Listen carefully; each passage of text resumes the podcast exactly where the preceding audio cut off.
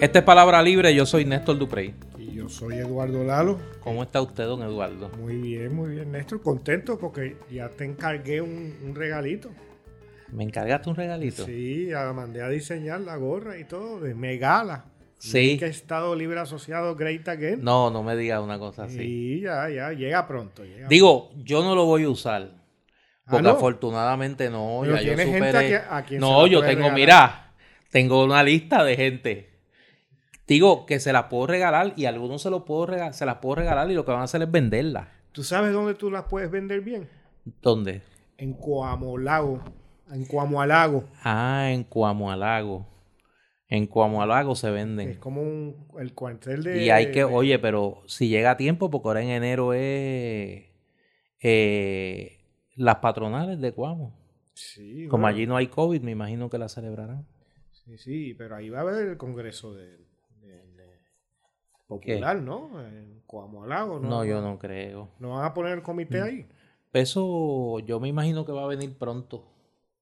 Yo me imagino que va a venir pronto. Porque ahí eh, las gorritas de Melaga se venden Se bien. pueden vender unas cuantas, sí. Yo, yo tengo una gente que tú les dices Sí, y sí. montan Pues- la pues- operación. podemos ah, invertir ahí, ¿tú crees? Yo creo que se puede, se puede, Sacarle pero hay que tener fin. cuidado. Sacarle algo. a- Pero hay que tener cuidado, hay que tener cuidado. Bueno, como vieron, ya empezamos, empezamos en caliente. Este es nuestro programa 22. Oye, el 22 como Rubén Gómez. El divino loco, amigo. Tuve el privilegio de, de gozar de su amistad. Eh, el cuarto episodio de esta, de esta temporada. Oye, y ya que empezamos con la línea del béisbol, ya, ya mismo bajamos a las cunetas, pero antes de eso, eh, una nota eh, que para nosotros aquí en Palabra Libre es eh, importante y queremos comenzar el programa con ella porque se trata de un querido amigo eh, de este podcast eh, y amigo de Eduardo y, y mío y de, de la comunidad que forma este colectivo de análisis que hemos bautizado como Palabra Libre. Y me refiero al amigo Rey Millán, destacado periodista puertorriqueño, radicado en el área sur, en Ponce, periodista deportivo, eh, destacadísimo, eh, y una persona de las almas más eh, sensibles y nobles que yo he conocido. Rey está pasando por una situación bastante delicada de salud y ha recabado la ayuda y colaboración de sus amistades donando sangre en el banco de sangre del centro médico de eh, Río Piedras. Eh, el, el banco de sangre del centro médico eh, está en el pasillo derecho a la derecha del estacionamiento multipisos y abre de lunes a sábado de 8 de la mañana a 5 de la tarde y de lunes a domingo de 8 de la mañana a 2 de la tarde. Aquellas personas que vayan a, a donar para colaborar con eh, nuestro querido amigo y hermano Rey Millán deben identificar que están donando a nombre de Reinaldo Millán y estaremos ayudando a una persona buena, una persona noble, destacado periodista y mejor amigo que está pasando por una situación de salud delicada. A Rey desde acá, como le hemos dicho en persona, un abrazo eh, y la mentalidad positiva de que vas a cruzar este, este mar proceloso eh, sano y salvo. Me uno a tus palabras, eh, Néstor, y le deseo a Rey Millán eh, una pronta y completa recuperación y nada, mucho ánimo en estos tiempos difíciles. Eso es así. Rey ha estado gozándose, como muchos de nosotros, la serie final del béisbol invernal, que aunque sin fanáticos, pues se celebró y mis compueblanos están de pláceme. Los criollos de Cagua se proclamaron campeones de Puerto Rico, eh, logrando alcanzar la cifra más alta de campeonatos ganados en el béisbol profesional nuestro. Así que vaya a mis compueblanos eh, mi felicitación. Los que me leen y me escuchan saben, y no voy a ser eh, deshonesto, yo no soy fanático de los criollos de Cagua. Eh, soy un ente extraño Yo fui fanático cuando era niño. Pues yo, como cuento en mi, en mi libro Clemente la Víspera de la Gloria, yo eh, crecí siendo fanático de los senadores de San Juan, después de los vaqueros de Bayamón, después de los metros de San, de los senadores de San Juan, después de los metros de San Juan, después eh, de los senadores, hasta que la franquicia eh, desapareció. Ahora no tengo equipo. Y pues obviamente como cagüeño me alegro que los criollos hayan ganado. Tuvieron allí una, un desfile en Caguas como los viejos tiempos, tomando todas las medidas de distanciamiento social. Y parten ahora a Mazatlán, a la Serie del Caribe. Eh, van debidamente reforzados con varios peloteros de los indios de Mayagüez y los atenienses de Manatí e importante para el béisbol del Caribe la presencia en esa serie de Adiel Molina. Yadiel estuvo activo con los atenienses de, Manatí eh, y luego estuvo reforzando a los criollos en la serie final y pues está en la agencia libre lo que le permite eh, eh, jugar tanto en las postrimerías de la temporada aquí como en la Serie del Caribe, así que va a ser un manjar deportivo para los que tengan la dicha de, verlo. Se va a transmitir, eh, le voy a dar el anuncio gratis por Guapa Deporte para Puerto Rico. Así que vamos a tener buen béisbol, por lo menos va a haber algo bueno, buen béisbol en la Serie del Caribe que comienza en estos días. Tú sabes, cuando yo era niño, yo iba con mi padre, con mi papá, no muchas veces, pero fuimos unas cuantas al Solá Morales al viejo. Antes de que fuera. Cuando estaban los pollos. Yo no sé. Se llamaban los pollos. Sería, yo sé que. cuando tenía Bleacher, cuando el Solá Morales tenía Bleacher. Sí. Cuando los vecinos de la calle del lado le podía entrar un, un por la ventana. Allí estaba, allí está, digo, el parque está allí. Eh, el, parque nuevo, entre comillas, se hizo allí en donde mismo estaba el, el viejo Solá Morales, sin los bleachers. Eh, allí está Sabarona, el barrio Sabarona, detrás de la verja del Rayfield. Y detrás del home plate está la urbanización El Verde. Mm. Así que están los dos, los dos polos socialmente hablando de Caguas, están allí al lado pues de, yo recuerdo Sola Morales. Claramente ir allí con todas las emociones que trae cuando uno sube por la rampa, ¿no? Y ve el terreno y eso, ¿no? Y más cuando uno es niño.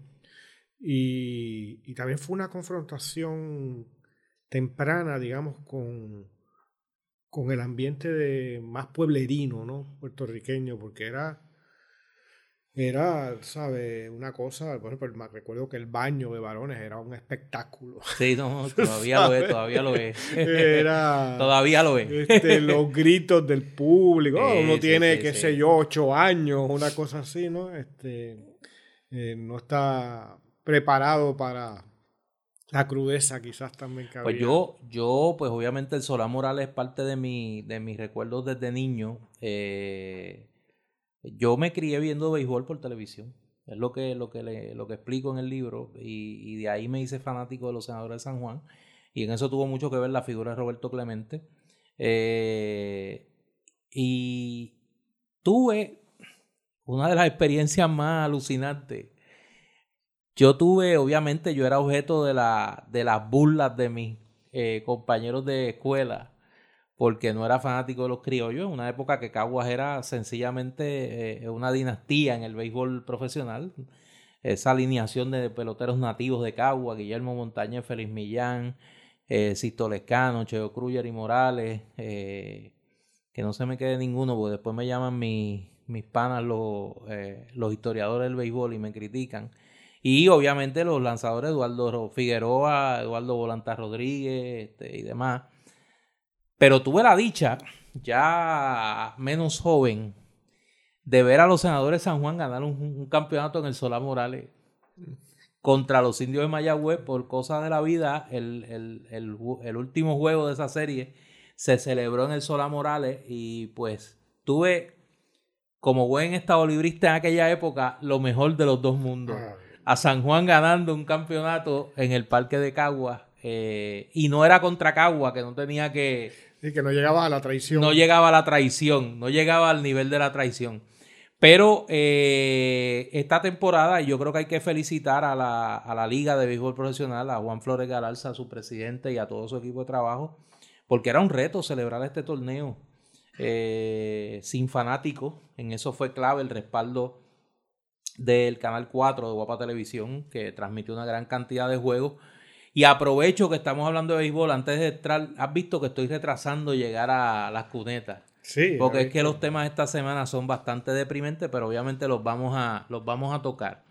Eh, quiero, antes de pasar a hablar de los temas eh, políticos de la semana, despedirme de un amigo quien conocí en el mundo del béisbol eh, y estaba también ligado a la política. Obviamente en la política no coincidíamos en nada, pero en el béisbol lo, lo llegué a conocer y admirar como hombre de béisbol y me refiero a Reinaldo Poto Paniagua.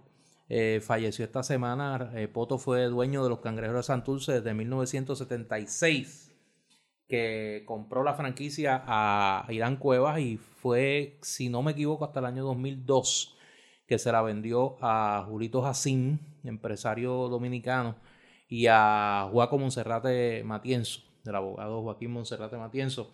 Vaya la familia de Poto a su hijo eh, Reinaldo, a sus hijas eh, y a toda su familia eh, las más sentidas condolencias.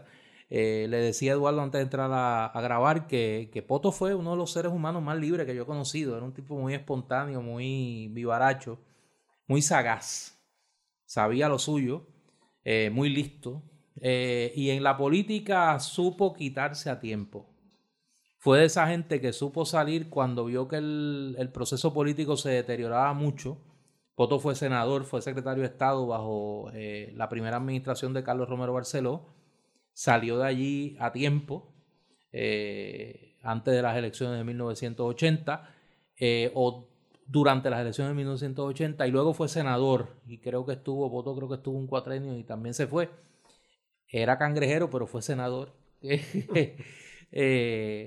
de, del Estado Libre Asociado. Y era un tipo alegre, un tipo bueno. Así que vaya, vaya a la familia de Poto Paniagua, eh, eh, mis más sentidas condolencias. Yo quisiera decir que en especial le, envío mis condolencias a una de sus hijas, Sonia Paniagua, que eh, hace uno, quizás como unos cuatro años o así, ella dirige eh, la, Galería de Arte Point of Contact en Syracuse, en el estado de Nueva York, en la Universidad de Syracuse. Y me invitó entonces a, montar allí una exposición. Y también hubo un recital de poesía y otras actividades. Eh, tuvimos, por lo tanto, que tener mucho contacto ¿no? durante ese periodo y y en el periodo en que estuve montando y durante la exposición, que estuve yo creo que más de dos semanas allí en Syracuse, eh, un invierno gélido, pero eh, ella siempre estuvo, fue sumamente hospitalaria, servicial y profesional. También entonces conocí a otra de las hijas de Poto Paniagua que también emigró a, a Syracuse. Por desgracia no recuerdo su nombre, pero sé que me llevaron a una estación de radio donde ella me entrevistó, así que a esas dos hermanas hijas de, de Poto Paniagua, en especial va mis condolencias. Vamos a el tema que ha acaparado la atención pública esta semana. Yo no sé si a ti te ha pasado, Eduardo, te tiene que haber pasado porque tú caminas mucho. Cuando tú vas por la calle y de momento pisas un pedazo de vidrio francés que ha dejado algún...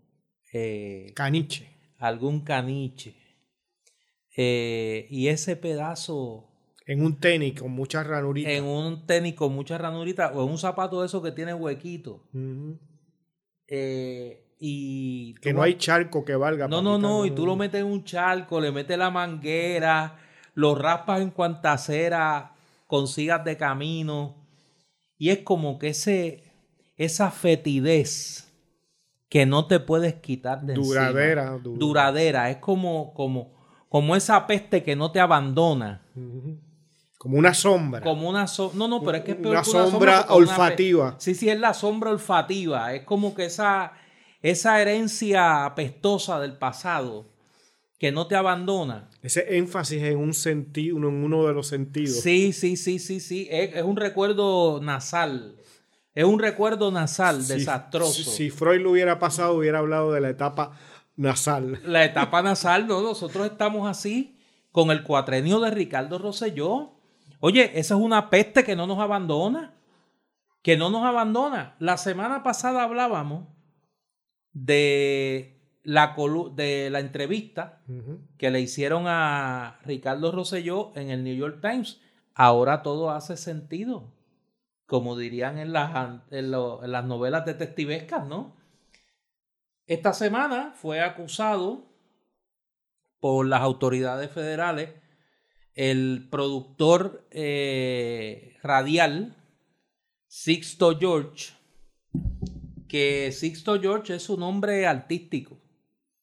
Eh, él creo que es este, voy a buscar la acusación aquí, porque yo era de los que creía que este señor, ese era el, el nombre, ¿no? Pero no, eh, la acusación de ese, del el nombre de ese señor es Sixto Jorge Díaz Colón. Así plain. Sixto Jorge Díaz Colón. Este señor fue acusado eh, del delito de conspirar para extorsionar, de extorsión. Los hechos son los siguientes. En ese pliego acusatorio, y quiero agradecerle, ya tengo, me traje una herencia del pasado, tengo el bufete extendido ya en ah, palabra libre. Sí, lo activaste, lo activaste. Activé el bufete extendido. Eh, los del bufete extendido son leales. Ah, ok. Vinieron a palabra libre. Sí, Pues el bufete extendido me hizo un resumen del pliego acusatorio. Lo voy a leer. Pliego acusatorio contra el productor Sixto Jorge eh, Díaz Person One es Raúl y Maldonado. Primero me identificaron así, como ellos saben que yo soy medio lerdo en las cosas legales, eh, en algunas. Eh, me identificaron las personas. Person 2 es Raúl Maldonado. Person 3 es Ricky Rosselló. O sea, que esto es alcurnia pura. Y Person 4 es Anthony Maceira. Eso es. Eso es la el escuadrón del pánico. La, la creme de la merde. sí, creme de la merde. Sí. Este. Esto se parece a aquella telenovela mexicana. Este es un. Sí, cuna de lobo. No hay nadie bueno. Hasta la, hasta la buena era mala ya, y aquella novela. Ya con esos personajes uno sabe de qué va la película. lo que viene por ahí es caña. O sea, no es comedia, no. Los hechos fueron los siguientes. Según el pliego acusatorio, Raúl y Maldonado, God bless his soul, eh, se reunió con Sixto George y le dejó saber que tenía información que incriminaba a Ricardo Rosselló y a otros miembros del gabinete. Sixto George se comunicó por Telegram con Anthony Maceira y le dijo que si seguían haciéndole la vida difícil a su papá, a Raúl Maldonado, Raúl tenía información que podía destruir a Ricky Rosselló y a la administración y que según Raúl Maldonado era Anthony Maceira quien estaba detrás del ataque a Raúl Maldonado. Hay que recordar que Anthony Maceira va a, eh, va, a va a sustituir a, no, Maceira era secretario de Asuntos Públicos de Fortaleza y director de la Autoridad de los Puertos. Eh, tras esa conversación, Sixto George le pidió a Anthony Maceira verse en persona y el dicho encuentro le dijo que Raúl y Maldonado tenía una carpeta llena de mensajes de Telegram que podían destruir a Ricky, a, a sus socios y a otros miembros del PNP. Además, le pidió a Anthony Maceira que lo ayudara con algunos contratos gubernamentales que a Sisto George le habían quitado. En medio de eso se publica una parte del chat de Telegram. Luego de la publicación del chat de Telegram, se reúne eh, Anthony Maceira se comunica con Sisto George. Y Sisto le pidió verse en persona y en la reunión eh, le dijo a Anthony lo siguiente, que Raúl y Maldonado tenía mensajes de teléfono de su papá que aún no se habían publicado, que en esos mensajes había información que podía afectar negativamente a Ricky Rosselló, a miembros de su gabinete, a gente del PNP y al mismo Anthony Maceira. Que Raúl y Maldonado tenía la intención de destruir a Puerto Rico, publicando los mensajes si no le daban 300 mil dólares.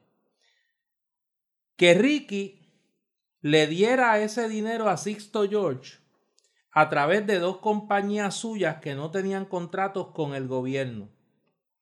Que le diera el dinero a Sixto George para que uno, éste le pagara algunos talentos, personas conocidas en los medios de comunicación, para que defendieran a Ricky Rosselló públicamente. Y dos, que reinstalara ciertos contratos gubernamentales con Hacienda y Gerencia y Presupuesto que beneficiaban a Sisto George. El pliego acusatorio añade que Ricky Rosselló no le pagó a Sisto George el dinero que pidió y que los contratos de Sisto George no fueron renovados. Esos son los datos que se desprenden del pliego acusatorio, donde luego de que se acusa a este señor Sicto Jorge Díaz y sale libre bajo fianza, la abogada de Raúl y Maldonado, eh, la licenciada Mayra López Mulero, señaló públicamente que Raúl y Maldonado no había sido acusado porque uno, estaba eh, sirviendo de testigo de las autoridades federales en varias investigaciones y el propio Raúl y Maldonado expresó públicamente que él, lejos de querer extorsionar, había sido eh, extorsionado, que a quien, le está, a quien estaban chantajeando era él. Eh, obviamente, aquí hay mucho más de lo que nosotros eh, sabemos, hay, una, eh, hay unas preguntas sin contestar eh, que tienen que ver con la gestión gubernamental y el desempeño de estos ciudadanos como funcionarios públicos.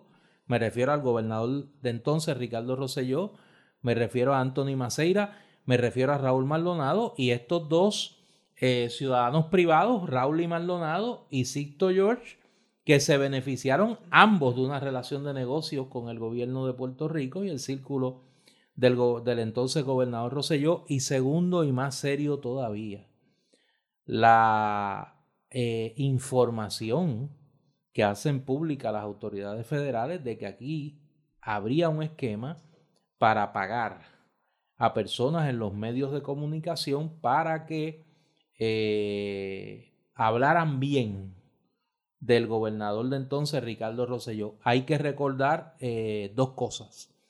Número uno, hay que recordar muchas cosas, pero para efectos de la, de la conversación, Eduardo, y, y para los que nos escuchan, uno,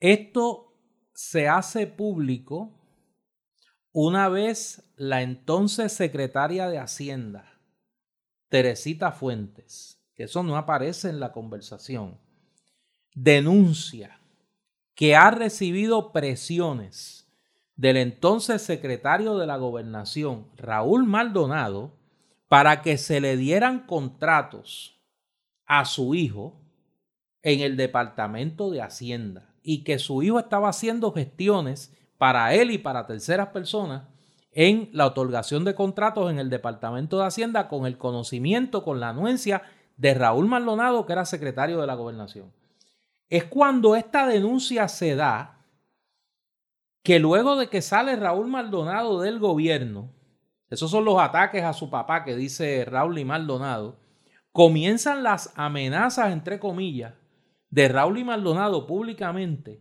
para hacer, para revelar información comprometedora contra el gobernador y personas de la administración. Eso es una. Dos. En medio de todo esto,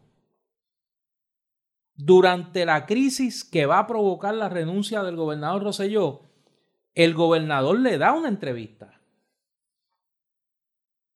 al programa eh, Nación Z en la estación La Mega, programa que producía Sisto George y que hay que recordar que se produce un incidente porque el día de la entrevista a Ricardo Rosselló no se deja entrar allí a la licenciada Mayra López Mulero, que era entonces panelista de ese programa y que ya fungía como abogada de Raúl y Maldonado.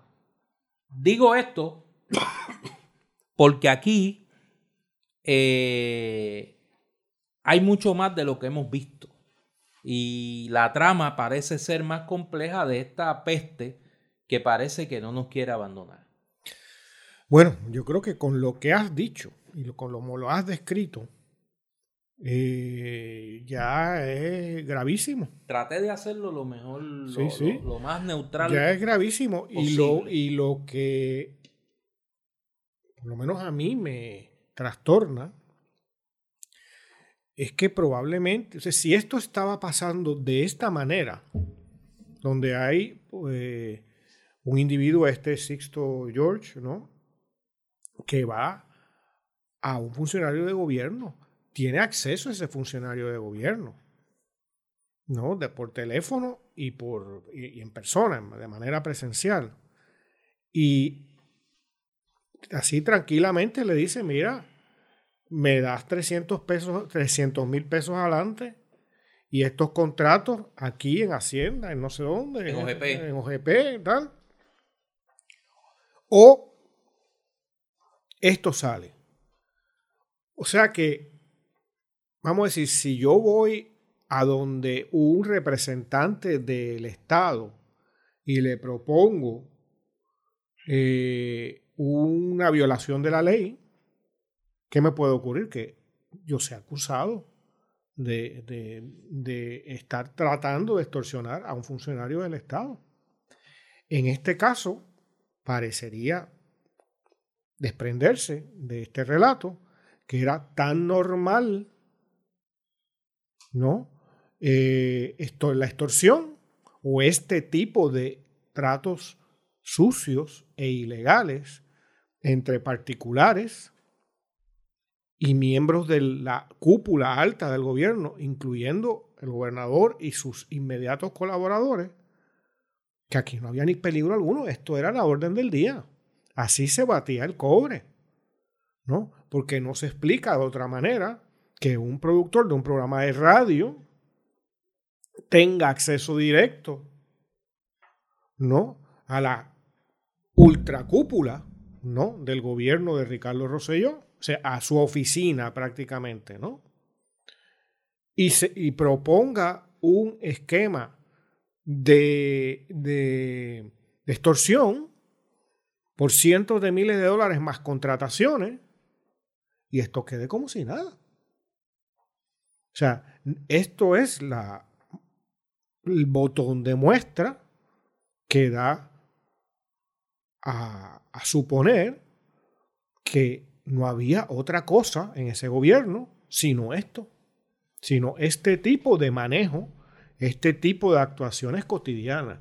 Cuando vemos ahora el chat de Telegram a la luz de este tipo de situación que era contemporánea, simultánea, con, prácticamente, ¿no? Estaban ocurriendo en el mismo periodo, nos da una idea de cómo era la cosa.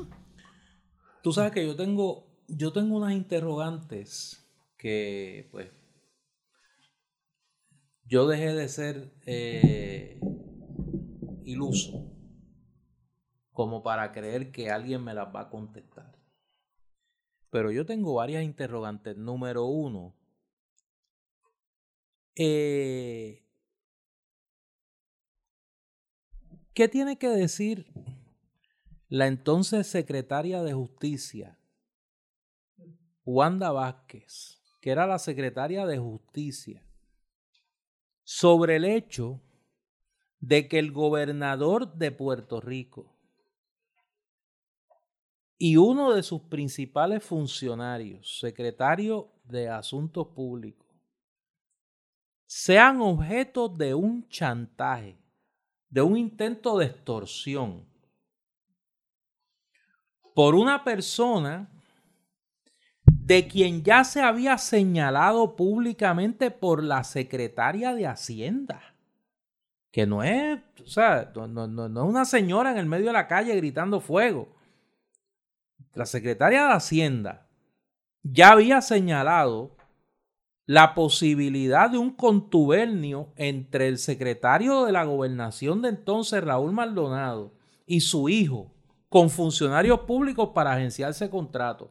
Cuando este tercer, este tercer elemento, ciudadano privado, a través de otro que tiene contratos con el gobierno, amenaza con chantajear, con extorsionar al gobernador de Puerto Rico y al secretario de Asuntos Públicos Nadie le dio con comunicarle a la secretaria de Justicia que se estaba cometiendo un delito.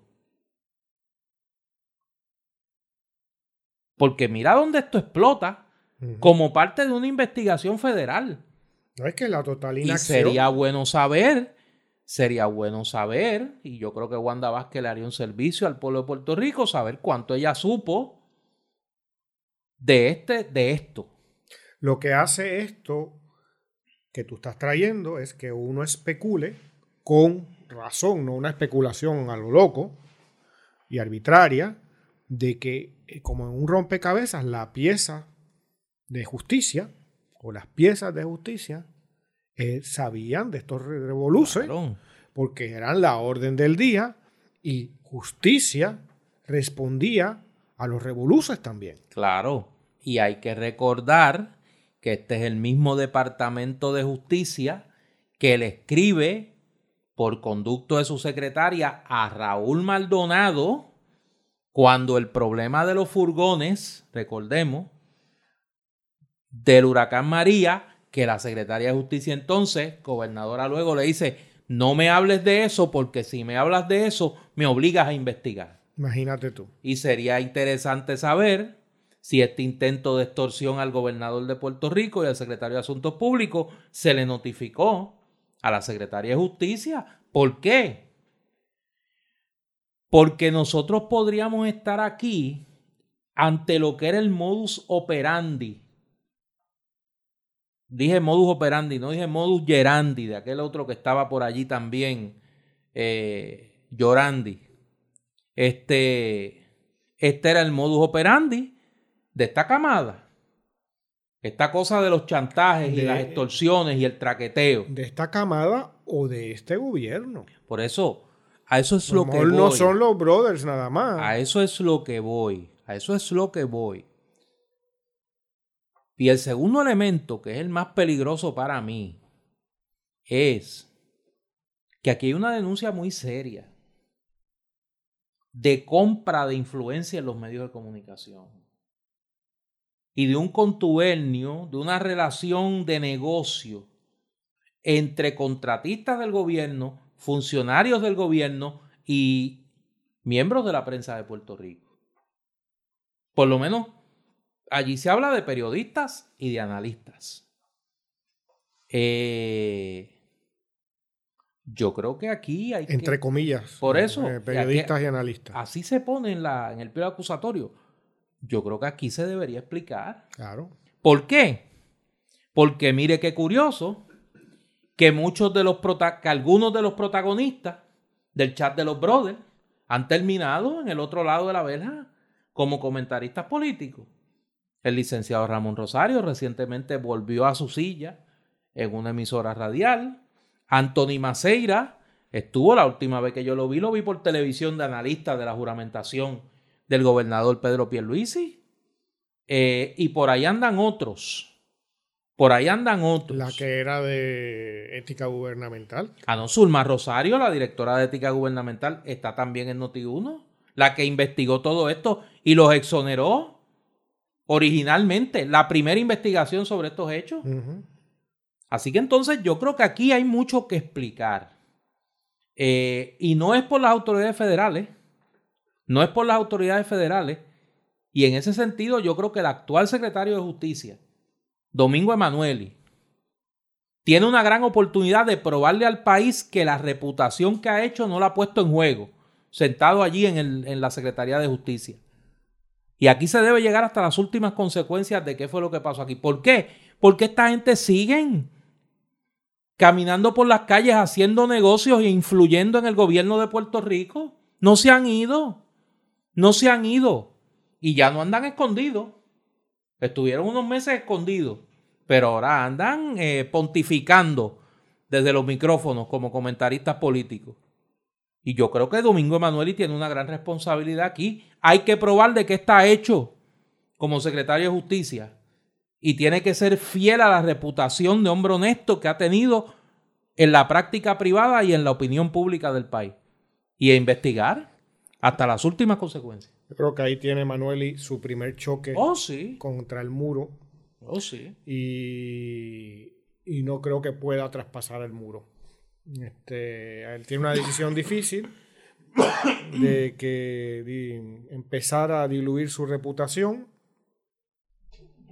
o recibir el golpe o que o una rápida partida del departamento de justicia el, sí, departamento de justicia. Yo creo que tiene ahí una oportunidad de, probarse. Sí pero uh, eh, todo indica que esto es eh, un gran sistema. Esto es lo que es lo que muchas veces llamamos aquí el bipartidismo. Es una casta político-económica, profesional, que ha creado desde hace mucho tiempo ya todos unos sistemas, todos unos espacios copados. Y miran esto, lo hemos comentado, sobre todo desde que estamos desde ya unos cuantos meses en palabra libre. Eh, y, vemos en lo que aquí te acuerdas que hemos hablado tantas veces, ¿no? Que yo he hablado tantas veces de la radio como un medio noble que es tan eh, maltratado, ¿no? Eh, desde que estoy contigo aquí haciendo podcast, oigo otros muchos podcasts de Puerto Rico y de otros sitios. hay algunos podcasts que sencillamente de Puerto Rico y de otros sitios me parecen pésimos pero hay cosas que se pueden escuchar. Pero apenas oigo radio, por lo menos de las grandes estaciones. y el otro día, por la, ya la falta de costumbre, vi un pequeño pedazo de, de WKQ y otra de Radio Isla, y es que uno no lo puede creer. ¿Sabes? Hacen la función de, de Radio Moscú o de la voz de Estados Unidos de América. ¿Sabes? Lo que debería ser, doble, digo, no debería ser, WIPR debería ser otra cosa, pero digamos, las emisoras, radio y televisoras del Estado, manejadas por el Estado, que fueran la voz del Estado, pues el Estado no las usa para eso, ¿no? Y lo que hace es beneficiar a empresas privadas comprándole pautas, pautas que no son anuncios. O sea, no es un anuncio del gobierno, es que la secretaria de salud o subsecretaria de salud o lo que sea, viene aquí todos los días a tal hora o tales días a darnos el parte del gobierno y los periodistas, entre comillas, ¿no? Los periodistas que están ahí, que son más bien locutores, este, no le hacen una pregunta pertinente. Y la que parece con un poquito cargada está hecha en son de broma, ¿no? Le presenta una salida tanto al periodista que hace el aguaje de que hizo algo, como al entrevistado o la entrevistada de que se sale y se queda y no se discute lo importante. Entonces, eso es lo que tenemos cuando no tenemos eh, la incorrección lingüística brutal, la incorrección eh, lógica, porque las interpretaciones, hay que el análisis no es del chisme que me enteré. Y el análisis político en Puerto Rico está llegando a eso nada más, desde las 8 de la mañana a las 5 de la tarde. Es chisme. Eh, lo que me enteré por mis contactos, que pasó, y este le dijo, y este le hizo, eso no es análisis. ¿No? O sea, nosotros estamos intentando analizar algo por lo que sabemos aquí ahora. ¿No? Tú hiciste un reporte de lo que pasó. No nos ponemos a especular de que si fue esto y esto pasó porque esto no, hizo esto. Leí un resumen del periodo acusatorio. y analizamos, mira, esto nos indica que, que esto es generalizado. Digo, y sin ser todólogo, yo no, ninguno de los dos es abogado. No, para nada. Eh, de las pocas cosas positivas que se puede decir. No, no, no, en mi caso yo le doy gracias a Dios todas las mañanas. Tú sabes. Eh, pero el, el, eh, estamos viendo algo se desprende de lo, de lo que estamos analizando. Pero no es fulanito y esto y lo otro. Y eso es el nivel. Y luego, eh, las dudas razonables que cualquier oyente puede tener del contubernio entre Estado y empresa privada a la hora de la comunicación. Sin duda. Y aparentemente eso es, ha acaparado la casi totalidad de los medios de comunicación. Y eso lo que nos hace es una vez más, como yo he llamado muchas veces anteriormente, esto es parte del sistema de bipartidismo totalitario que hemos venido sufriendo. Por años los periodistas han hecho un planteamiento, eh, y cuando hablo de los periodistas hablo de los gremios periodísticos, y, y un número considerable de periodistas han hecho un planteamiento sobre cómo poco a poco la radio en Puerto Rico fue descartando a los periodistas y llenando su programación con personas que no eran periodistas, muchos de ellos políticos retirados, eh, sin preparación académica o si la tienen, no la demuestran. Eh, en, en, ciencia política o en historia o, en, o en, una disciplina de las ciencias sociales que te permita analizar eh, los, los, problemas más allá de leer los titulares de los periódicos y de comentar sobre ellos. Y yo tengo que decir, luego de haber estado, porque ahora no voy a hacer la representación de que, de que vengo eh, de la luna, ¿no? Y yo estoy donde tú estabas. Por eso, yo, tú estás donde yo estaba. Eh, y la distancia que yo guardo en este momento de, del análisis político diario, distancia que pretendo seguir ejerciendo en lo que me queda de vida, eh, me, ha, me ha dado la oportunidad de mirar desde afuera y me parece que tiene que haber una reflexión de los medios de comunicación en Puerto Rico. En Puerto Rico se dio en algún momento, en la medida que las agencias de publicidad aumentaron su influencia en el poder político y los publicistas y los consultores de imagen sustituyeron a los planificadores y a los administradores públicos y eh, el publicista y el encuestador tomaban las decisiones de política pública eh, eso convirtió la relación de los medios de comunicación con la clase política en una relación estrictamente comercial, donde la conversación del periodista, en tanto y en cuanto representa un medio, y el político, en tanto y en cuanto tiene el poder económico, producto de la contratación de anuncios por parte del gobierno, de condicionar en la medida que los medios de comunicación dependen más y más y más y más de, la, de los ingresos que le producen las agencias de publicidad, muchas de ellas que tienen clientes privados y clientes públicos. Eh, pues creó una relación de mutua dependencia donde el, espacio de fiscalización eh, se fue reduciendo poco a poco, con el agravante de que aquellas y aquellos que desde el periodismo querían hacer buen periodismo, eh, que incluía eh, cumplir con su función fiscalizadora, fueron recibiendo el castigo de la marginación y de, su expulsión del mundo de, las comunicaciones. Fíjate que, en ese sentido... Y ahí están los casos. Yo no voy a empezar a enumerar porque no quiero ser injusto, pero, pero sabemos. Por eso un poco me parece que nosotros, tú y yo, somos parte, una parte muy modesta de un fenómeno que se está dando hace tiempo en Puerto Rico y quizá, quizá tú y yo, como, como generación tardía, nos hemos dado cuenta que es que los espacios independientes de análisis de noticias a través de los podcasts han sustituido en gran medida eh, la comentocracia tradicional de, de, las emisoras radiales, salvo contadísimas excepciones que un poco se mueven de manera, de manera híbrida. Y estoy hablando para no, para no ser genérico. Estoy hablando del caso del amigo Jay Fonseca, que pues tiene sus espacios televisivos y radiales, pero también tiene su podcast, ¿no? Un poco se mueve, es una especie de híbrido en las comunicaciones, ¿no?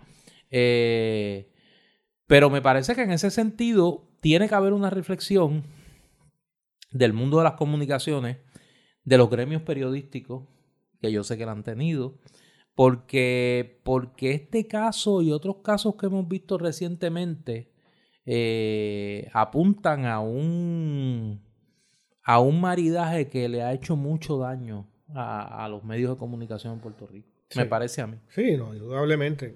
Te, iba a decir que lo que hemos visto, eh, eh, comentando lo que dice, es una migración, o más bien un, un, un, exilio, ¿no? Casi, ¿no? O sea, aunque siga habiendo buenos periodistas en los periódicos, ¿no? Pero son eh, tienen un campo a veces limitado, me da la impresión, ¿no? No es que todos los días puedan hacer algo, habrá cosas a lo mejor que, que no pueden tratar y demás. Pero digamos un fenómeno como el Centro de Periodismo Investigativo, que ha hecho una gran labor y que tuvo mucho que ver con esto del chat, fueron ellos los que lo publicaron. Eh, son gente que crea un medio alternativo. A su manera han creado, aunque de otra manera, un podcast, no es un medio digital. Eh, em, de hecho, muy premiado con, razón, ¿no? con justicia, ¿no? por su gran labor. y de la misma manera hay una serie de gente que, como nosotros, ¿no? ha tomado la iniciativa de hacer este tipo de producción sonora. No todos son maravillosos, pero hay cosas ahí que, que son de apreciar. Hay también medios de comunicación, como creo que la misma PAB, ¿no? En Ponce, eh, donde nosotros se nos retransmite y en donde yo hablo también cada semana, y al igual que otra serie de gente, y por lo menos en unas, programaciones, ¿no? De, esa estación de radio en la mañana, en la tarde, ¿no? Pero PAB es de las pocas emisoras de radio que tiene un programa de noticias internacionales en Puerto Rico. No es porque este podcast se transmita por PAB, pero sería una injusticia no comentar que desde los micrófonos de WPAB por décadas se ha venido denunciando esto. O sea, a José Elías Torres, el profesor José Elías Torres, como diría mi mamá, se le ha caído la lengua hablando de este tema igual que a, Alfonso Jiménez, eh, tanto por Rata como Luchetti, eh, y a muchos de, muchos de los comentaristas radiales en WPAB que han denunciado esta situación que no es de ahora. Esto no nació con el cuatrenio de Ricky Rosselló. Esto viene de lejos. Y lo que podemos ver que, por ejemplo, si esto que se ha salido de, Sixto, Jorge eh, días, es lo más crudo y, dramático. Pero lo que yo describí hace unos minutos, de que es, las emisoras de radio privadas son vehículos. Y seguramente, o sea, eso no es como un anuncio que tú compraste, pero es otro tipo de pauta.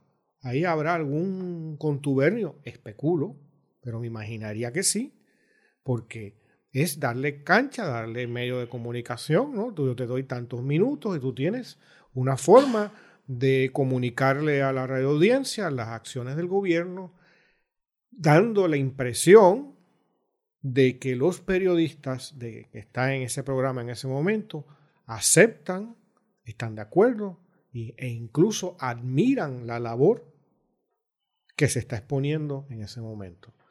Eh, entonces, es un simulacro de... Eh, o tiene un elemento teatral de engaño, ¿no? Entonces, eso es como una manipulación, una compra de la prensa de menor intensidad. No le digo baja intensidad porque no es baja, pero es de menor intensidad, mientras que lo de Sixto Jorge Díaz, Sixto George, es, nos muestra lo que quizás era el uso cotidiano, las, costumbres cotidianas, cómo se manejaba el gobierno cotidianamente entre los sectores altos ¿no? de esa casta política. Y es la extorsión. Y amor, yo te extorsiono hoy, pero cenamos esta noche. O sea, porque estamos haciendo negocios en el fondo, no hay nada personal. O sea, estamos haciendo arreglos. Tú lo harías yo lo mismo que yo. Es un poco la, la, presunción. Digo, en un momento dado, en la pasada campaña electoral, y, más temprano todavía en el cuatrenio de Ricardo Rosselló, Manuel Natal, eh, como representante a la Cámara, denunció este esquema. De una manera muy eh, ingeniosa, Manuel como representante a la Cámara se valió de su, eh, de su potestad de poder solicitar de hacer peticiones a las agencias de gobierno como representante a la Cámara y solicitó ver eh, las facturas de la agencia de publicidad COI Américas con el gobierno de Puerto Rico. Y el estudio de esas facturas lo llevó a poder descifrar todo un esquema de influencia y de eh, contrataciones eh, bastante particulares de la agencia de publicidad con unos talentos en particular y con unas comparecencias de unos jefes de agencia en particular eh, que denota eh, un patrón de, de negocios. Y eso le costó a Manuel Natal que se le cerraran prácticamente todas las puertas de los medios de comunicación en Puerto Rico. O sea, Manuel Natal fue silenciado, fue eh, proscrito de los medios de comunicación, de la inmensa mayoría de los medios de comunicación. Y lo digo con conocimiento de causa porque uno de los pocos espacios que le mantuvo abiertas las puertas a Manuel para que hiciera sus denuncias fue Fuego Cruzado. Porque no tenía otros programas donde poder ir. Porque sencillamente no era bienvenido por esta denuncia que estaba, que estaba haciendo. Y el tiempo le ha dado la razón. Las denuncias que hizo Manuel Natal en aquel momento se han probado con la acusación a este individuo, Sisto George. Eh, y me parece que en ese sentido debería acabar de llamar a una reflexión sobre esta relación que creo que le hace más daño a los medios de comunicación y a la imagen del país sobre los medios que lo que le puede hacer a los individuos que sirven de intermediarios o testaferros en todo esto. Eh, yo creo que a la larga eh, la apuesta no es por tener un, sistema de información periodístico, eso ya yo creo que se ha renunciado a ello, es decir, que la televisión, eh, en la radio, en los medios tradicionales, en cierta prensa, ya, no, ya no se busca periodismo, se busca entretenimiento. Y se busca eh, vehiculación propagandística, ¿no?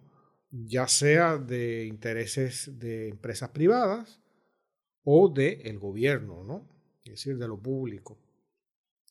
La actividad periodística eh, pasa entonces a medios alternativos o a la periferia de los medios no establecidos. Hay algún programa en alguna estación, eh, hay algunas estaciones como las que mencionábamos, uno que tienen una, por lo menos tratan de preservar y de mantener eh, un, periodismo digno. Y eh, esto lo hemos visto en muchos sitios del mundo. O sea, este, si estuviéramos en, bueno, eh, incluso pensemos en Estados Unidos mismo, ahora en el cuatrenio Trump, ¿no? Con fenómenos como Fox News y... No, y, todos los medios alternativos que se están generando desde la derecha, ¿no? Sí, Breitbart News. exactamente. Eh, y demás. Pero también otros países, por ejemplo, yo creo que nosotros nos parecemos más, más que Estados Unidos, a países mucho más totalitarios. Este, yo creo que un fenómeno como el puertorriqueño me, tiene más no llega a los niveles de violencia que, ha manifestado, digamos, la realidad, digamos, de, Rusia. Pero en Rusia hay un montón de canales privados. Saludos a los amigos que nos escuchan eh, Canales privados, creo que hay cinco cadenas nacionales. Sin embargo, todas transmiten, digamos, más o menos la versión oficialista de, del camarada Putin. Ahí llegó un sujeto que se creía que iba a llegar a Rusia y que hacerle oposición a Putin. y lo arrestaron en el aeropuerto. Bueno, lo, envenenaron. Todo lo, no, no, no. Putin dejó claro. Él hizo una expresión pública sobre eso y dijo, mire, si nosotros hubiéramos sido los que lo hubiésemos envenenado, no, hubiésemos fallado. Eh, eh, obviamente lo tomo a broma, porque como suelo tomar estas cosas totalitarias de Putin, pero es un ejemplo, tú sabes. Entonces los periodistas, el verdadero periodismo en, Rusia, y leía recientemente un reportaje al respecto, ¿cuántos periodistas desaparecen, o son asesinados?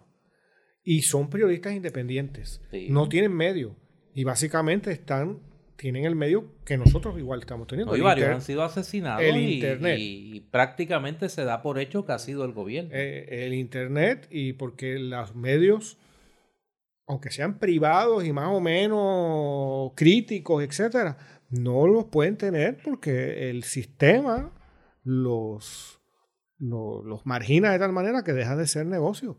Putin sencillamente eh, hace algo para que una cadena de televisión no salga en cable y de pronto no venden un anuncio y se van a la quiebra y se van 200 empleados al desempleo. Eso es parecido a Puerto Rico. O sea, aquí, si,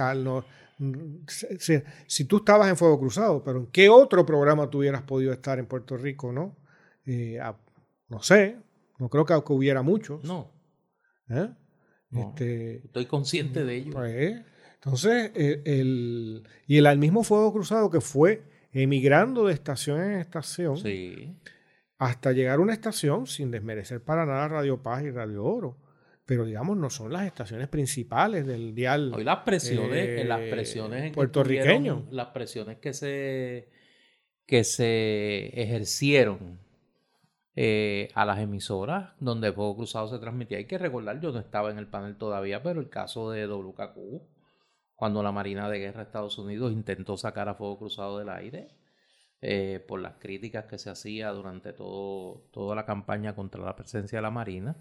Eh, pero yo, yo creo que, eh, que tiene que haber, insisto, una reflexión de todos lados. Quiero dar un ejemplo porque sé que si no lo doy, a Eduardo y a mí nos va a llegar la crítica por algún lado. Eh, de amistades mutuas que tenemos allí y es Radio Universidad. Ah, claro, por supuesto. Radio Universidad eh, tiene un espacio mañanero de análisis político y comentarios. Y más allá de la mañana. Y más allá de la mañana, que me parece que pues que es un ejemplo de, lo que debería ocurrir en el país, ¿no? Eh, reconociendo que la radio cumple un papel además de educativo de entretenimiento. Pero, pero una cosa es eso y otra cosa es lo que los mexicanos llaman la comentocracia, ¿no? Esta, este, esta relación casi incestuosa del poder político y los medios de comunicación que, que nubla cualquier posibilidad de fiscalización desde la prensa a, la gestión gubernamental y, al liderato político. y yo, yo instaría a los oyentes a que hagan una expedición sociológica al horror, al horror radial ¿no? Y si yo esta próxima semana y recorran el dial AM y FM desde por la mañana a, la noche. Oye, y ni hablar de otra cosa que no hemos dicho aquí, Eduardo, en ese sentido. Eh, la, eh, la desaparición del independentismo no. En los espacios de comentario político. Y sí, sí, no, eso ya lo hemos comentado en otras ocasiones. Pero en estos momentos, luego de las elecciones del 2020, no solo habría que tener independentistas, tendría que haber gente de Victoria Ciudadana y de, Proyecto, de Dignidad. Y son borrados del mapa. No, no, todavía en ese mundo de la radio AM existe el Partido Popular y el PNP. Y los analistas que, que hacen esos programas, si fueran analistas y no analistas, este, tendría que exigir la presencia de esas otras. Eh, pero no, es que esto es eh, una conversación entre amigos. No, que no es una conversación entre. Pues, ah, pues se puede entender de esa manera si lo vemos meramente como talentos radiales, como, como entretenimiento radial que tiene. El término lo dice todo, talentos. Ya no, ya no tienes que tener una profesión, ya no tienes que tener algo que te, que te dé posibilidades ¿no? de entendimiento de la realidad. ¿no? Aquí se supone, en muchos casos, que con tener un Juris Doctor es como, qué sé yo, como tener... ¿sabes? Si hay una profesión que tiene serios problemas culturales, es el derecho. El derecho. Sometido. El derecho moderno. Hay una tradición de verdaderos juristas en el derecho. Claro que sí, de gente cultísima. Usualmente son la gente que está marginada en el mundo del derecho. ¿no? Salvo excepciones, ¿no? Pero por aquí tener un, un título de abogado no te hace economista, no te hace sociólogo, no te hace historiador, no te hace, eh, no te hace intelectual, en primer lugar. La intelectualidad es otra cosa que ser profesional. Y, debido a la transformación de la enseñanza del derecho, que básicamente los ha convertido en tecnócratas, es un mecánico de corte, ¿no? Eh, en muchos casos. Y en donde hay eh, cantidad de abogados por ahí que su cultura general es mínima. Y algunos de esos hablan en la radio desde por la mañana. ¿No? Eh, y eso es un problema. Tú sabes que hace unos días yo estaba leyendo un, un libro que me hicieron llegar eh, varios amigos me habían comentado de él. Es un libro que escribe un joven abogado de puertorriqueño, el licenciado José Enrico Valenzuela Alvarado. El libro se llama Confesión Judicial, el día en que el FEI se salvó en el Tribunal Federal. Y me tuvo curioso y le escribí a, a Valenzuela, a José Enrico Valenzuela, porque es de esos textos que recuerdan una época de Puerto Rico donde los abogados hacían buena literatura. Oye, abogado era Luis Leonel Torres. José de Diego. Eh, abogado era de Diego. Eh, abogado hoy es Manolo Núñez. y, abogado es Manolo Núñez. Núñez Negrón. Negrón. Eh, abogado es Irán Sánchez. Y otras y otros abogados y abogadas que, que mantienen esa tradición viva. En este caso, pues José Enrico Valenzuela es un abogado joven eh, que ha escrito un texto interesante porque es una mezcla de, su experiencia en este caso, el caso de, de, Jorge Aponte contra el panel del fiscal especial independiente. Tiene su intriga política, tiene el drama personal que Valenzuela estaba pasando en ese momento de, del deterioro y ruptura de su matrimonio.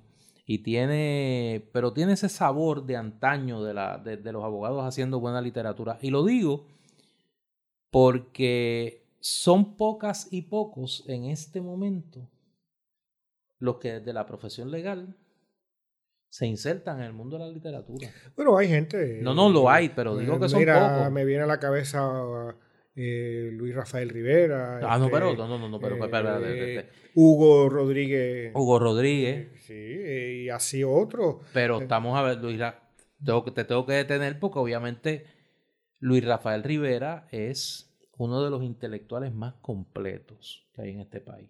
Y yo no abuso de ese término. Es una persona, eh, además de ser un gran jurista, es un gran escritor, un gran historiador y es una de las mentes más completas en este país. Lo tengo que decir porque si no, no puedo dormir. porque, no hago ese acto de justicia. Y, eh, y, quiero, quiero precisar, porque no quiero que se malinterprete, eh, no es un ataque a la profesión legal. No. Eh, hay cantidad de gente ahí valiosísima. Y lo saben porque conozco muchos abogados que son mis amigos. Pero yo creo que muchos de ellos estarían de acuerdo con lo que acabo de decir. Porque está el cantidad de gente que llega a la abogacía aspirando a ser político, politólogo, buscón, rico, ¿no? No eh, por inquietudes personales, intelectuales, académicas, este, no por querer ser un abogado de defensa. Todos los abogados deberían ser abogados de defensa, inclusive los fiscales, pues deben defender la justicia. Se supone que así sea. Pero no es el caso. Se supone que así sea. Este, y uno de los descréditos mayores que tiene la profesión en Puerto Rico es el hecho de que se asocia político con, abogado. Con abogado. Y muchos de estos que estamos hablando, del chat, de Telegram y, de eh, esto de Sisto Jorge, Díaz, etcétera, sus interlocutores son abogados políticos. Y son abogados que seguramente, bueno, todo indica por lo que yo no los conozco personalmente, pero por sus eh, comparecencias públicas y sus acciones públicas, por todos conocidos, que no creo que representen eh, los mejores intereses de la humanidad, pongámoslo así, como algo muy general. Tú has sido generoso. Eh, esta semana cuando termina, eh, precisamente cuando grabamos este podcast, eh, se desestimó la, la demanda que incoada por Manuel Natal, impugnando la certificación de Miguel Romero como alcalde de San Juan, bajo el tecnicismo de que Miguel Romero no fue emplazado. Yo aprendí hace tiempo que... ya, tú ves a qué ha llegado la... Por eso, no, no, yo sé. Pero por, por, tecnicismo se ganan y se pierden los casos. Lamentablemente. Eh, obviamente nos deja ver la costura de la bola en términos de. Eso es Phil Nicro tirando una bola. Por eso, la bola de nudillo. De, ensalivada. no, no, pero Phil Nicro le metía. Y, este, y, con, la lima. Sí, sí, sí, vaselina, este, le pasaba una lima, este. No le metía un taladro porque el taladro le molestaba este, en el pantalón. Eh, pero yo, yo creo que aquí hay un problema más serio eh, que, que levanta una levanta una pregunta sobre la sociedad política puertorriqueña. Aquí nadie tiene duda, nadie, ni Edwin Mundo, que en San Juan el resultado de la elección es altamente cuestionable. por supuesto. Eh, y que cuando, en cuando la Comisión Estatal de Elecciones admite que hay una cantidad de votos por encima de los votos solicitados en el renglón de voto adelantado eh, y de voto ausente, que es imposible de cuadrar y que es mayor que la diferencia en el caso de la alcaldía de San Juan y de un escaño a la Cámara del precinto 3, debería haber en este país un reclamo generalizado contra ese fraude electoral. Y aquí ha habido eh, un silencio cómplice de mucha gente. Y en ese sentido, lejos de sentirse avergonzado y o mal, yo creo que Manuel Natal se tiene que sentir hoy bien orgulloso de que ha dado esa pelea, eh, sabiendo que estaba lidiando con un régimen de partido único que tiene unos tribunales a su servicio político donde tienes una eh, comentocracia, que es lo que hemos hablado aquí, que no pierde tiempo en ningunear y en ridiculizar a Manuel Natal, que se convirtió en una, eh, un enfant terrible de los medios de comunicación aquí, en la medida que los medios de comunicación estaban en este contubernio que hoy se, se ventila en el Tribunal Federal. Eh, yo creo que es una oportunidad para que en el caso de Manuel y los que de corazón lo defienden y lo quieren, subrayo de corazón. Y sé lo que digo.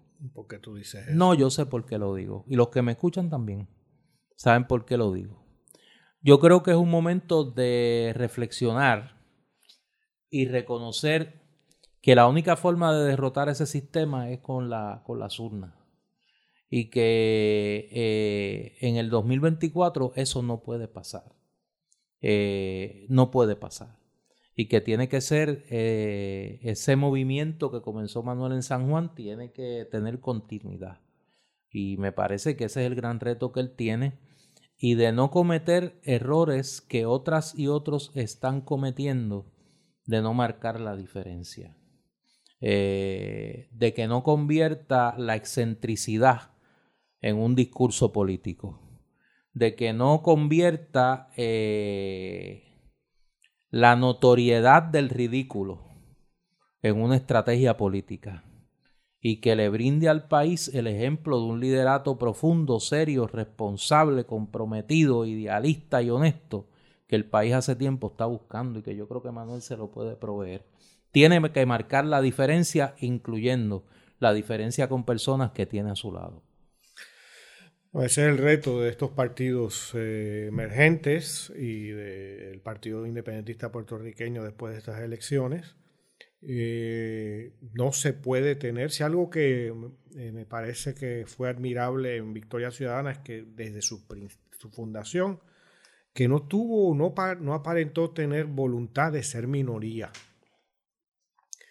Y yo creo... Ese proyecto se fundó para ser mayoría. Y veo ciertas tendencias eh, recientemente, ciertos indicios más que tendencias, porque todavía no, no son, por lo menos yo no las he visto tan, tan re, como, como un patrón regular, pero cosas que, a ver, eh, eh, es como, el propósito no es estar en el Senado para no sumar más votos, no, es para crecer. Eh, y eso implica una, como tantas veces comento, una unión de mínimos. Y eso implica también eh, una gran generosidad y un, sacrificio. Uno no, como en cualquier relación personal productiva, uno no puede ser totalmente libre. Es decir, uno no puede hacer lo que me salga de, las ganas, porque yo soy así, o porque yo creo en esto. o no creo en esto otro. O no creo en esto otro. Sino que uno tiene, si quiere sumar, tiene que, en primer lugar, respetar las posiciones de otros, eh, no ridiculizarlas. Eh, y, y unirse en lo que están de acuerdo va a haber muchas cosas que, no estamos, que estarán en desacuerdo, y más en, la, en el ruedo político. Estoy seguro que aún con, la amistad que tenemos tú y yo, si nos pusiéramos a ver muchas cosas, mucho, en muchos detalles, tenemos 20 mil cosas que no estamos de acuerdo. Oye, que ese es el país. Y que, y que a lo mejor eh, a ti no te gustaría nada de mí, a mí, a, mí no me gustaría nada de ti, etc. Pero eso no, no nos impide unirnos no es los mínimos, porque hay mucho otro material eh, que, fomenta ¿no? el deseo y la amistad que nos ha unido. Eh, pero eso es, esa es la estrategia humana básica, también en la política. Claro. También en la política. Fíjate, en ese sentido, yo, yo creo que han marcado una diferencia muy muy, muy calladamente en términos de la notoriedad mediática. Eh, tanto Ana Irma Rivera Lacén, eh, la querida amiga Ana Irma Rivera Lacén en el Senado, que prácticamente lideró el debate sobre eh, la resolución que se aprobó en el Senado sobre el tema del estado de emergencia, por, la... por, la... violencia de género. y el caso de José Bernardo Márquez. Eh, José Bernardo en la Cámara eh, ha dado un ejemplo de colaboración con la minoría del PIB, con la mayoría del Partido Popular, incluyendo la representante popular Débora Soto del, precinto eh, de allí de Tuabaja, del que tenía Pellé, Santiago, que lo, ganó el Partido Popular. Débora, que es maestra, una, una gran servidora pública, ha desarrollado unas iniciativas conjuntas con José Bernardo y, Bernardo, y José Bernardo pues ha cruzado el pasillo, ¿no? Legislativamente hablando y, yo creo que eso es lo que eso es lo que el país está buscando de una fuerza política eh, que quiere marcar un estilo distinto. Eh, seriedad, profundidad, eh, no estridencia de, de estridencia está llena la conversación política en Puerto Rico. El país está buscando estilos nuevos, estilos diferentes. Eh, la excentricidad no tiene mucho espacio en un país quebrado y en un país que tiene serios problemas estructurales que no necesita más divertimento, lo que necesita es más profundidad, más seriedad y más compromiso. Bueno, y quizás también en esas estridencias es contraproducente. Yo creo que sí. Porque te pones en, posición de que se hable de una manera no respetuosa. Bueno, es que yo creo que la legislatura está llena de esa gente. O sea, lamentablemente está llena de gente que no componen absolutamente nada en la, en la conversación de un país en crisis. En un país que pues lo, lo tuviera todo y que lo que está buscando es entretenerse por la conversación política, pues quizá.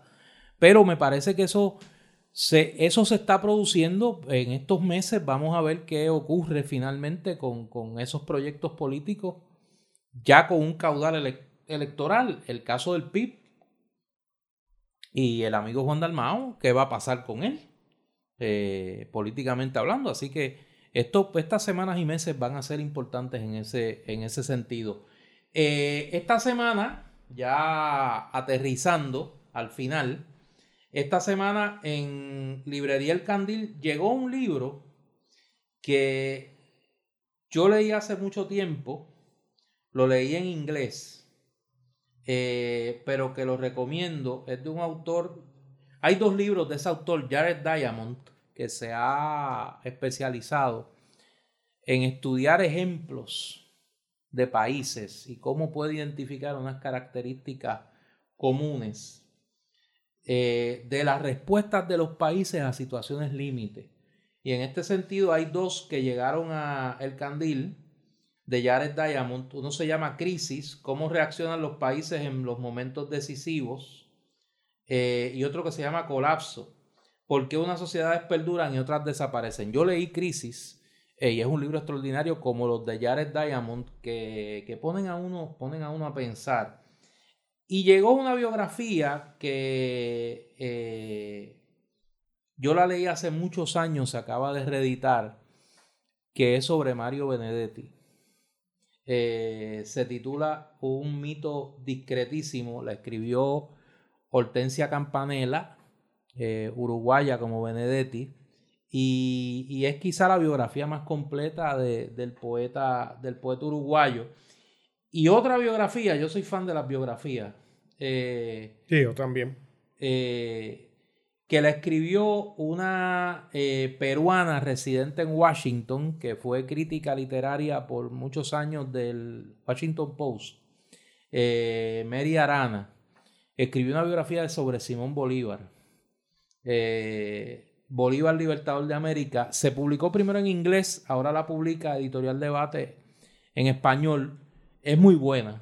Es muy buena y en un momento donde la figura de Bolívar se ha pretendido extrapolar al siglo XXI con eh, los errores que eso implica, ¿no? Eh, pues Mary Arana lo devuelve a donde debe estar, en el siglo XIX, en el contexto de unas colonias americanas que están intentando liberarse del yugo español y eh, poner en práctica eh, la ideología de la ilustración. Hay dos libros adicionales que llegaron al candil, Yo y la supremacía blanca, de Laila eh, Saad. Combate el racismo, cambia el mundo y conviértete en un buen antepasado. Se ve interesante, no lo he leído. Y hay un libro aquí eh, del doctor Kevin Lehman que se titula Cuando su hijo está herido. Cómo ayudar a su hijo en los días difíciles. Eh, todo esto en librería eh, El Candil en Ponce.